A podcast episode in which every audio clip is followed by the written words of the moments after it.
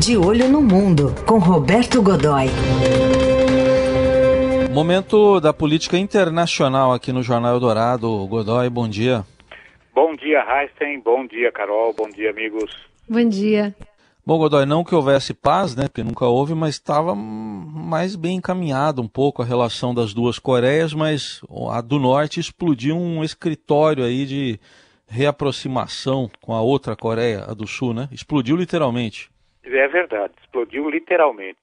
Ali, o, o, a gente tem certeza de uma coisa sempre ali, né, Heisen? É, é, é o gordinho atômico, né, o, o, o líder lá, o Kim Jong-un, ele sempre tem. O Rocketman, não é? Como é? O Rocketman? É, o Rocketman, exatamente. É? pois então, ele, ele sempre tem alguma coisa uh, eh, para chamar atenção sobre, sobre ele próprio e sobre a, a, a grande ameaça que ele representa. Né? E o que está acontecendo nesse momento ali? Primeiro, a região toda está sob uma tensão muito grande, uma tensão maior que tudo isso, que é o confronto cada vez mais eh, intenso entre a China, entre as superpotências, a China e os Estados Unidos. Para a gente avaliar, os Estados Unidos estão deslocando lá para aquela, aquelas águas, para aquela região, para aqueles mares todos ali e tal, está mandando para lá três porta-aviões nucleares que são eh, líderes de grupos de batalha, ou seja, pequenas eh, pequenas frotas com destroyers lançadores de mísseis, com fragatas lançadoras de mísseis, com eh, submarinos atômicos, enfim, está mandando para lá uma baita de uma força, de uma força para marcar presença ali, uma coisa realmente muito séria. A China já disse que não aceita e tal, e que vai eh, tomar, usou uma expressão muito vaga, mas que indica que vai pretende tomar algum tipo de, de, medida, dizendo que vai tomar, fazer contramedidas e tal, que não vai admitir isso, e enfim. E a escolha disputa, quer dizer, pode ser desde a, daquela questão das ilhas ocupadas até a garantia das rotas de navegação. Então, veja, o clima já não está bom por aí. E aí, o que acontece? A, a, o, o, o Kim Jong-un decidiu, eh, ordenou que o, o prédio da cidade, é uma cidade em território da Coreia do Norte, chamada Kaesong, fica bem na fronteira, e é, onde foi construído ali em 2016, inaugurado em 2018, um prédio magnífico, todo bonitão, moderno, arquitetura bacana, aço e, e muito aço e cristal, aquela coisa assim e tal, uh, que era conhecido como era conhecido como o, o, gabinete de integração. O que, que acontecia ali? Uh, ele era chamado pela imprensa, tem sido tratado pela imprensa ocidental como o gabinete intercoreano, né? Por quê? Porque ali se reunia, ali havia duas delegações permanentes com cerca de 20 funcionários de cada lado, um ambiente comum, um auditório, coisa que vale mais ou menos 300 lugares, e uma agenda que esse grupo, eh, esses dois grupos cumpriam uma agenda diária de ajuste da integração entre os dois países. É, e tinham ali um ritual de hastear as duas bandeiras e tal, faziam aquela coisa né, bem, bem típica. Bem, é, esse prédio, inaugurado em 2018, foi construído eh, por trabalhadores eh, dos, das duas Coreias, mas quem pagou por ele foi a Coreia do Sul. E a infraestrutura era mantida pela Coreia do Norte. e ali, em tese, deveria estar sendo discutida uma aproximação entre os dois países, essa coisa toda.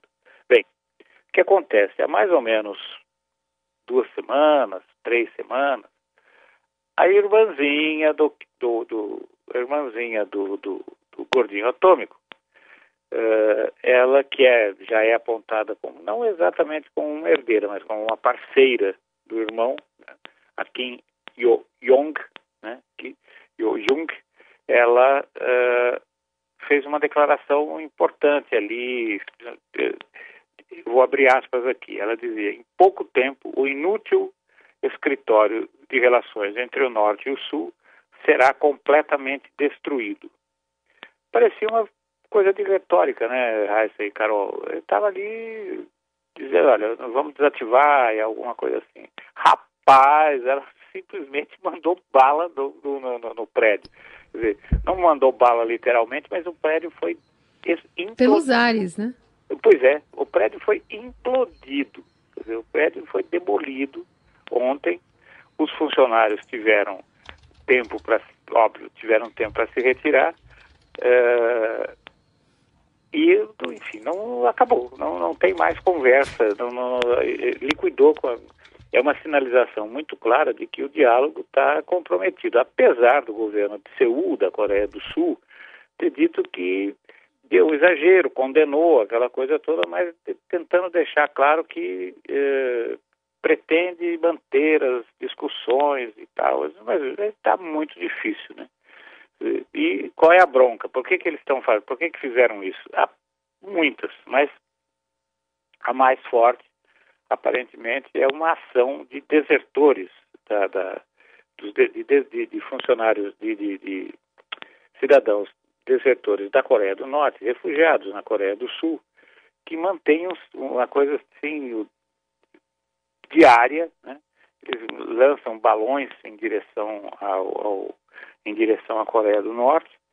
Uh, esses balões têm lá um dispositivo que lança uh, panfletos. Uh, eles também têm uns containers que descem pelos rios, levando essas gravações que são colocadas em, em áreas públicas, coisas assim, e também panfletos denunciando perseguição política, prisões arbitrárias, quebra de direitos humanos,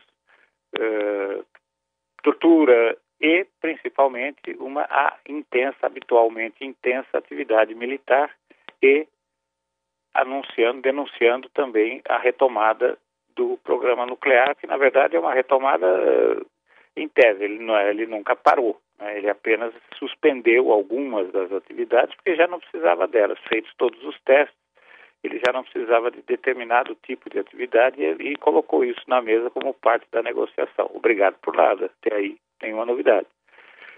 E a coisa foi ficando cada vez mais complicada porque, aproveitando que o mundo inteiro está olhando para a pandemia, o Kim Jong-un fez, tem feito novos testes com mísseis e aí numa clara ameaça à Coreia do Sul, mísseis de curto alcance, médio e curto alcance, que só serviriam ali realmente para intimidar e para uma eventual agressão à Coreia do Sul. Né?